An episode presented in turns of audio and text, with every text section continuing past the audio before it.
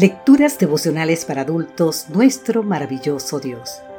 Cortesía del Departamento de Comunicaciones de la Iglesia Dentista del Séptimo Día Gascue, en Santo Domingo, capital de la República Dominicana. En la voz de Sarat Arias. Hoy, 4 de diciembre, que nos conviertan en caldeos.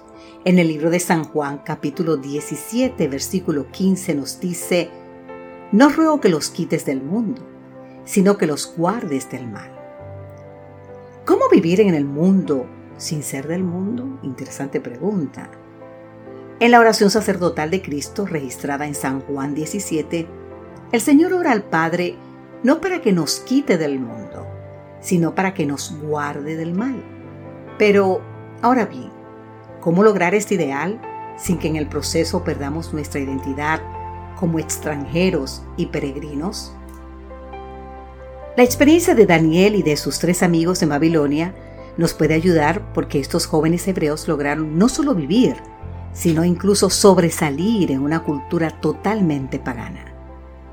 Ahora bien, ¿en qué punto marcaron ellos la línea roja, más allá de la cual no podían pasar, sin manchar su testimonio como representantes del verdadero Dios? El autor Daniel Hurman sugiere una interesante respuesta en su obra teatral En un foso de leones. Allí presenta a Aspenas, jefe de los eunucos del rey Nabucodonosor, declarando que hará todo cuanto pueda para convertir a los cuatro jóvenes hebreos en caldeos. Cuando Daniel y sus amigos se enteran del plan, discuten entre ellos cómo ser caldeos sin dejar de ser hebreos, y más importante aún, sin negar a Dios. Luego de deliberar, Daniel dice, en todo lo que no sea importante, que nos conviertan en caldeos. Querido amigo, querida amiga, interesante estas preguntas que vienen a continuación. ¿Quieren cambiarnos los nombres? Que los cambien. ¿Quieren cambiarnos el modo de vestir? Que lo cambien. ¿Enseñarnos su cultura? Que lo hagan. Es decir, pueden intentar cambiar todo lo que quieran. Y siempre y cuando no comprometamos nuestra identidad como embajadores del verdadero rey. Y así fue. Cuando llegó la prueba de los alimentos, no se contaminaron. Cuando Ananías, Misael y Azarías fueron obligados a arrodillarse ante la estatua de oro, no se doblegaron. Cuando se promulgó el edicto que prohibía dirigir petición a alguna, a cualquier dios u hombre que no fuera el rey, Daniel siguió orando. Te invito a leer más en el libro de Daniel capítulo 6.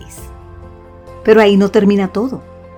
En la obra de Hurman, Daniel declara que nos enseñen su cultura, pero nosotros les vamos a enseñar lo que significa ser fiel al único y verdadero Dios.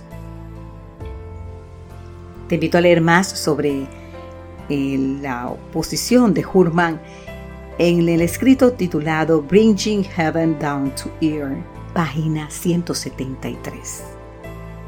¿Y en qué forma lo lograron? ¿Cómo vivir entonces en el mundo sin ser del mundo? Querido amigo, querida amiga, es una interesante pregunta para nosotros. Recordando al menos tres cosas. Una, que la oración de Cristo no es para quitarnos de este mundo, sino para guardarnos del mal. Dos, que esa línea roja ha de indicar claramente qué aspectos de la cultura podemos permitir sin deshonrar al Señor. Y tres, y última, vamos a enseñarle al mundo lo que significa ser representantes del único y verdadero Dios. Padre Celestial, ayúdame a no negociar mis principios doquiera me encuentre hoy y a enseñarle al mundo quién es el único y verdadero Dios. Que Dios hoy te bendiga en gran manera, cualesquiera sea tu circunstancia.